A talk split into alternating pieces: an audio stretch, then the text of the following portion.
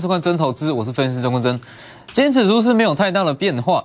那其实从十月份以来，也就是说进入第四季，那我相信你会非常常听到一个名词，叫做做梦行情，没有错嘛？因为其实对于很多的电子业，那跟很多的一些传传统产业，甚至包含航运股也是，在第四季都属于他们的淡季。那等于是说，以普遍来讲，在第四季营收都不会太亮眼。所以你从十月份开始，你会非常常听到这样子的名字——做梦行情。我们在第四季挑的可能不是营收数字，那可能不是说它基本面有多好，我们要挑的是它长远的一个梦。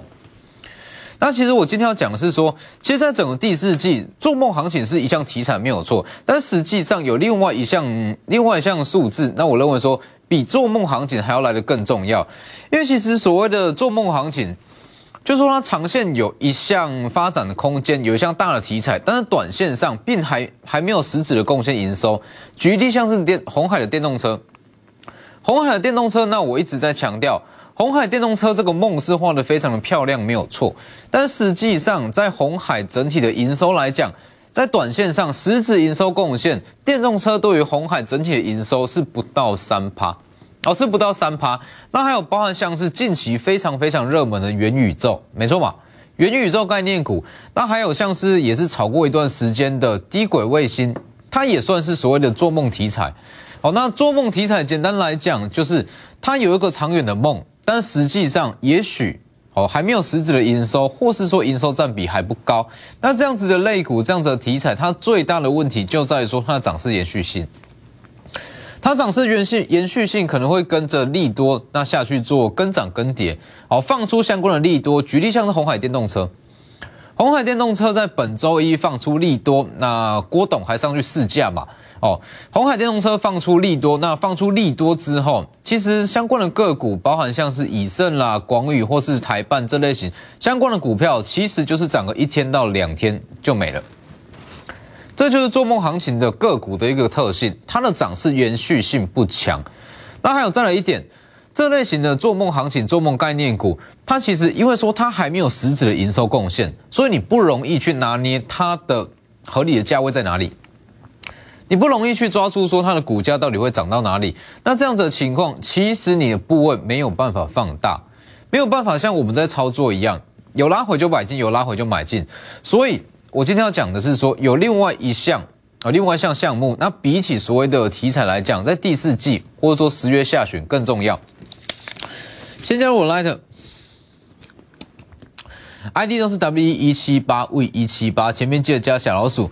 Telegram 以盘中讯息为主，那 Light 平均一天一折，直接扫描也可以。在我的平台里面，每个月的月底都会发布营收的预估。八月份八月二十九的营收预估准确度是八成，九月份的营收预估准确度也是高达七到八成。那目前是十月哦，十月底我一样会发布在十月份相关的营收预估，记得先加入去看。好。那回到大盘来讲，其实现阶段指数的重要性不是说太重要哦。很多人会说，哎，今天指数，我们先看下指数，今天指数涨这样，那收盘是收在一六八八七点左右这个位置。那很多人会说，哎，今天指数是稍微有一点可惜，没有站上万七关卡。那我这样讲好了，指数要不要站上万七，其实一点都不重要哦，它不是重点啊，哦，它不是你要去考量的重点，它站不上，站不站得上万七。跟你能不能在第四季获利一点关系都没有，一点关系都没有。所以其实指数它就是参考。那以整个大格局来讲，其实就还是我上周所讲的，以指数来讲，最好的剧本还是希望指数震荡走高，不要太快上去，震荡走高。那震荡走高的之呃的前提之下，代表说全指股它也会开始震荡。那全指股开始震荡，它才会释放中小型股的空间。所以简单讲一下大盘。大盘来讲，站上万七不是说特别的重要，那站上万七也是早晚的啦。那以整个加量结构来看，其实比起万七一万七千三百点这个位置，反而它的卖压比较沉重，预计一七三零零会花比较大量的时间去消化哦。所以整体指数是这样。好，那就像刚刚讲的，第四季多数的族群会进入淡季。所以才会有做梦题材的出现，但是所谓的做梦题材，它没有现阶段实质的营收在，你不容易去预估出它的股价。那所以这样子的情况，我倒不如，哎，我倒认为说，你不如去选择数字够强的个股，会来的比较好。所以其实大方向就是这样，数字是大于题材，数字够强，绝对大于题材够强。所以其实这个逻辑是这样，并不是说所谓的做梦行情、元宇宙啦、红海电动车啦、低轨卫星这些个股不会涨，而是说这些个股你要搭配上现阶段的营收，它才有办法去起涨。它涨势延续性才会够强，那涨势延续性够强，你才敢买多嘛，是不是？所以其实像近期这几档。三零三五的智源从一百一到昨天的高点一百一十五，智源还有三三零五的深茂，甚至是爱普，甚至在这这几周那不断在预告的电动车的黑马股，今天也是大涨了九趴。哦，那这些个股其实相同的共同点，全部都是数字非常的强，全部都是数字够好，所以其实我在做股票一定是这样，因为大家知道我在做股票是在区间震荡，那会把部位去买满。那你要去把部位买满的前提之下，你一定要知道这一档股票可能会涨到哪里。像以资源为例，资源当时在买进，那我们预估它的可能会涨到的一个目标价，或者说它的价位就是落在一百五到一百六左右。然后心里要先有一个底，你才敢会去买股票嘛，才敢去说在震荡的区间，那不断去把它买满。所以其实，在整个第四季，应该说整个十月份的下旬，指数这么震荡的时间点，那如果你没有一个比较扎实的题材、比较扎实的数字在保护，那我相信，就算你买到一档哦，可能所谓的做梦题材的个股，就算买到了，可能你也买不多，那可能你也抱不久哦。所以金钱模式大概是这样这个样子，所以主要都还是锁定在数字够强个股上。那其实这几档。就是非常好的例子，那包含像是今天也是收最高的爱普，看一下六五三一的爱普，以整个 I P 股来讲，最有爆发力的，我认为是爱普。好，资源等一下再来讲。六五三一的爱普，其实，在爱普还没有分割之前，股价大约是七百多到八百嘛。那当时在这里就一路以来，特别讲过嘛，I P 股后养成计划，从六百元到八百元，一路往上拉，一路往上拉。好。从六百先赚到八百，那赚完之后，在爱普即将进入分割以前，那我还有特别预告嘛？这一段的买盘是在押宝分割的行情，而且预估暂停交易期间会一次公布九月份跟第三季的营收，那也是符合预期。从爱普进入分割一直到它本周一正式恢复交易，确实是在这段期间公布的九月份营收非常的亮眼哦。所以其实爱普从本周一开始。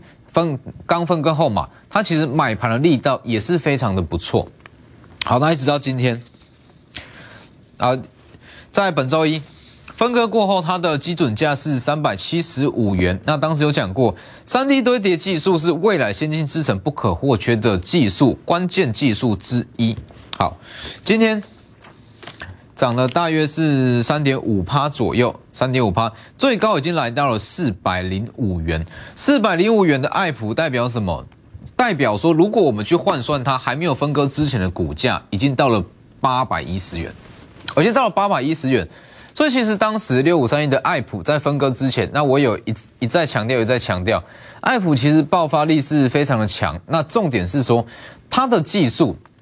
一些关键的 NRE 委托设计，那对于台积电来讲，在未来，它只要只要说台积电持续往先进制程这一块去发展，爱普的技术是它不可或缺的技术之一。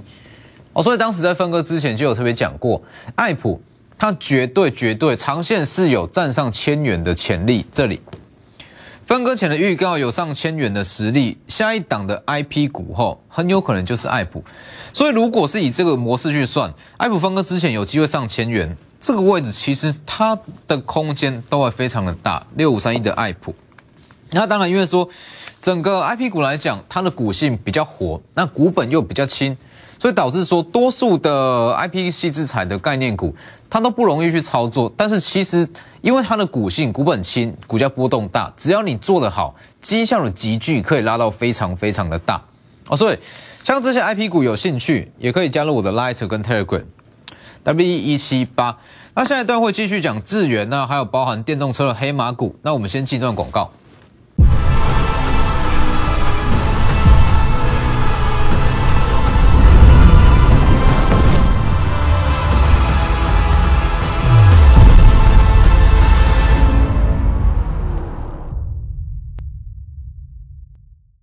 整个第四季其实说真的，指数它一定会非常的震荡，有外在的利空，包含像是中国限电、恒大危机等等，还有内在的经济因素，美国可能会去升息，那美国会去减码购债，所以其实整个第四季，你说整个行情要走得多顺畅，一定有它的难度在。所以其实我的看法是这样，你与其要去找一些有的没有的题材，那倒不如，那我们就是回归到最原始的基本面嘛。哦，基本面绝对不会有问题哦，只要它数字够强，法人一定会去买单。哦，你说近期比较强的元宇宙概念股、红海电动车概念股，也许哦它一时会很强，这个力度放出来之后，它也许会很强，但是延续性绝对不强，绝对不强。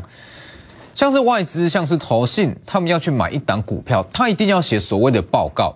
那这一份报告，他一定会提到说，预估这一档股票可能会涨到哪里。那它涨到什么时候，我们可能要先获利了结，或者说我们要买多少？但是像这类型，它在涨一个未来的梦，投信根本就写出写不出报告，没有东西写啊。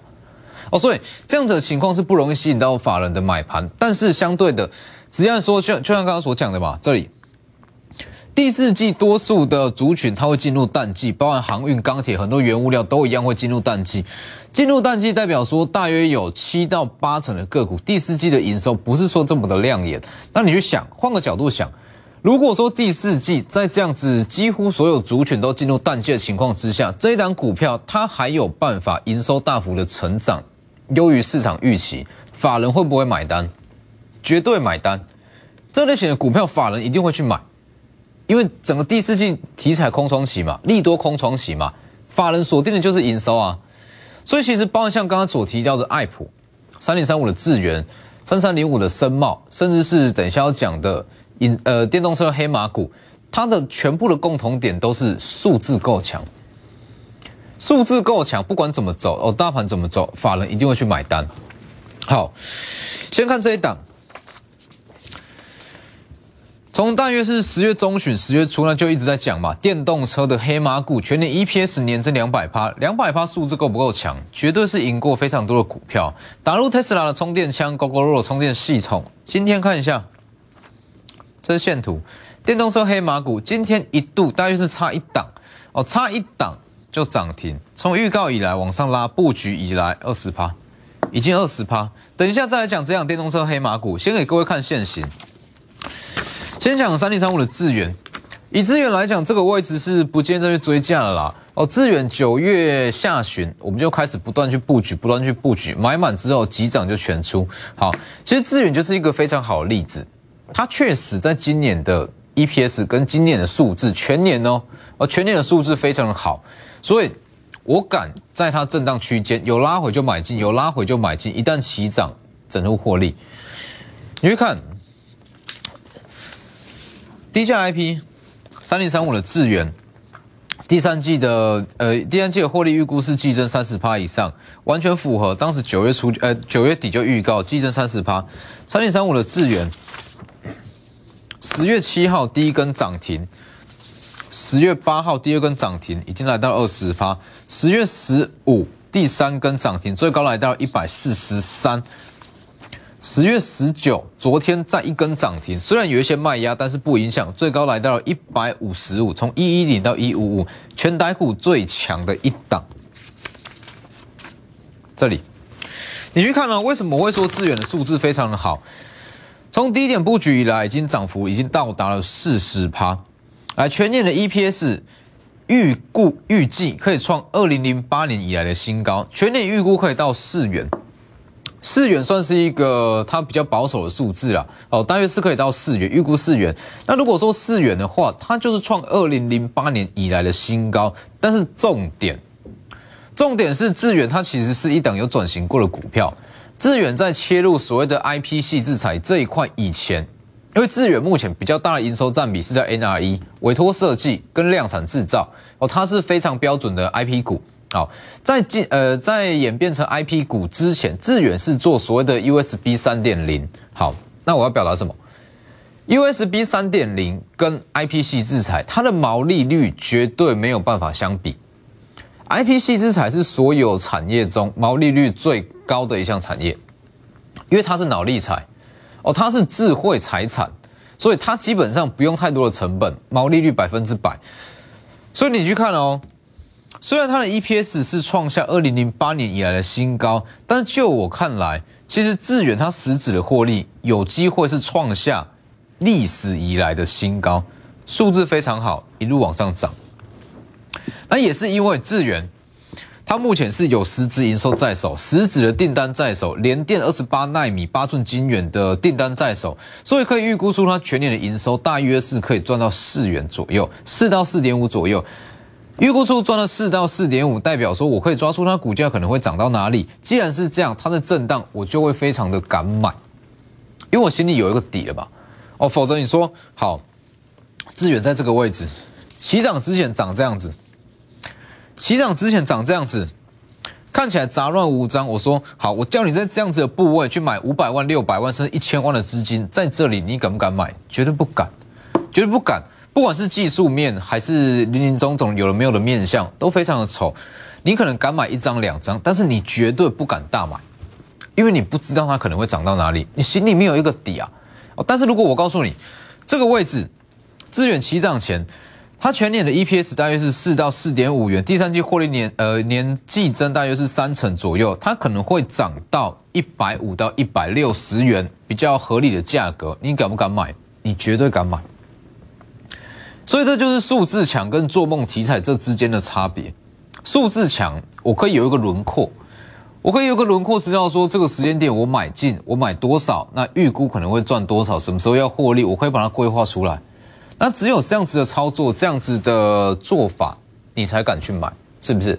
所以智远是非常标准的一档数字够强的股票，所以在低档布局以来，这个位置买完之后往上拉四成。那当然，一百五十五元的智远是不建议去追价了，不要拿智远去跟利旺来相比哦。很多人会说，哎，智远现阶段的本益比不到四十倍，大约是三十七到三十八倍而已，是不是很便宜？因为利旺它的本益比已经破百了，但是绝对不是这样比的。利旺有百分之百的营收来源是在权利金跟授权金，那智源它多数的营收来源是在 NRE 委托设计，这个毛利率不相等，没有办法拿来相提并论。所以同样是 IP 系制裁，但是致远它的本益比没有办法去比较利旺，所以其实短线上我认为这个价位是不适合再去追做追价。好，所以致远很标准的一档，数字够强，所以涨势也非常的强的一档股票。那当然还有像是这一档，这个位置讲的隐藏版的低轨卫星，隐藏版低轨卫星，能门材料采用 IC 全年 EPS 预估年增三百八，来这里数字全年 EPS 年增三百八，数字强不强？绝对非常的强。能门材料就是习嘛。十月十四号上周四讲过，冷门材料已经通过 Intel 的认证，涨势蓄势待发。本周一十月十八号涨了大约是六趴左右，是不是？这个位置布局往上拉，这个位置布局往上拉，低温洗高，这是通过 Intel 认证，洗的现货价创高，全年 EPS 五元起跳，五元代表什么？你这样看可能无感，可能不觉得说五元那对于它全年营收有多强，或者说比较同业有多强。来，我带各位看，昨天在涨嘛，昨天到了六十点，呃，昨天到了六十点二元，那今天最高来到六十点八，这段涨幅大约是十到十五趴，全年 EPS 五元，代表说它可以去挑战历史的次高。好，历史次高，历史次高点大约是五点二三元。那你去看我讲的，全年保底五元，那只要席价洗的现货价在创高，它就会大于五元。所以其实以今年第四季来讲，它是有机会去挑战历史次高，所以它全年 EPS 一样非常的好，一样非常的漂亮。所以数字够好，法人会去买单，它的股价会起涨十到十五趴，是不是？那如果说你可以在震荡期间，哦，心里有一个底，知道它可能会涨到哪里，哦，涨到某一个价位，在申茂起涨之前，跟致远一样，你一定敢买，拉回你一定敢买，因为多数人在做股票，看一档股票拉回，你会害怕，它会不会再跌？拉回真的可以买吗？是不是？所以多数人都是转强才去买，但是绝对不是最好的买点。像申茂来讲，最好的买点绝对是在这个位置，所以你去看全年 EPS 挑战历史次高，数字够强，法人就会去买单。那还有个重点要特别特别强调的是，包含像是爱普，包含像是智源，那包含像是深茂，它数字都很好，没有错。但是我在这边所讲的营收数字是未来，未来的预估营收绝对不是你现阶段看到的营收数字。其实很多人会这样啦，很多人在看一档股票，他说：“哎，老师，这档股票的数字不是不错，它的 EPS 明明就很漂亮啊，它的营收很好，但是为什么股价不涨？”啊，我再讲一次，所谓的营收。所谓的股价，它反映的一定是未来的营收。那你去看已公布的营收数字，是没有意义啊。已公布的营收数字，这就是一串数字。哦，已公布的营收就是一串数字，对于股价来讲没有任何的帮助。哦，股价永远反映的是未来的状况。所以你要去看的是未来的预估营收。我在这个时间点，我在这边讲的也是每一档股票，我都是看未来的预估营收，绝对不是看什么已公布的营收，这没有用。所以申报三三零五的申报往上拉，好，那再来是这一档吧，电动车黑马股，来这一档也是非常的标准。十月十五号预告的嘛，十月十五号预告大约是在这个位置，这根长红。那当然预告之前这里。一定就是先买好，先布局好。来，你去看，从布局以来已经涨了二十趴，电动车的黑马股。来，我给各位看哦，这档股票全呃在去年赚一点四八元，去年的 EPS 是一点四八元，那在今年预估是可以到三元左右，今年大约是三元，明年二零二二年预估可以到四元。那你去看，去年全年已知的数字是一点四八元。今年预估可以大约是二点九到三元左右，那你去看有没有跟我讲的一模一样？全年的 EPS 预估可以年增到两百趴，它主要是打入 Tesla 的壁挂式充电枪，那 GoGoRo 的充电系统，今天过高，几乎是差一档就亮灯涨停，非常的强，这里布局往上拉二十趴，所以你去看，其实以这样子的数字来看。如果说今年好如期可以到三元的话，它可能可以可以创下历史的次高。那如果明年，因为它的产业趋势明确，那明年如果顺利可以到四元的话，四元这个数字就是历史新高。所以这一档也是一样，数字非常的好，所以这个位置买完，它就往上拉，法人就会去买单。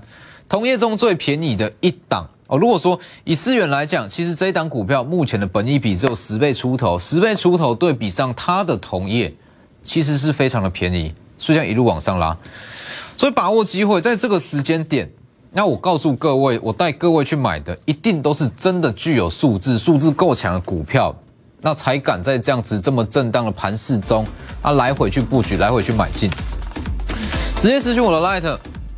Light 跟 Telegram ID 都是 W 一一七八 V 一七八，前面记得加小老鼠，直接扫描也可以。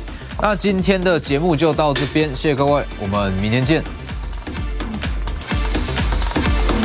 立即拨打我们的专线零八零零六六八零八五。零八零零六六八零八五摩尔证券投顾中坤真分析师，本公司经主管机关核准之营业执照字号一零九金管投顾新字第零三零号。新贵股票登录条件较上市贵股票宽松，且无每日涨跌幅限制。投资人应审慎评估是否适合投资。本公司与所推介分析之个别有价证券无不当之财务利益关系。本节目资料仅供参考。投资人应独立判断、审慎评估，并自负投资风险。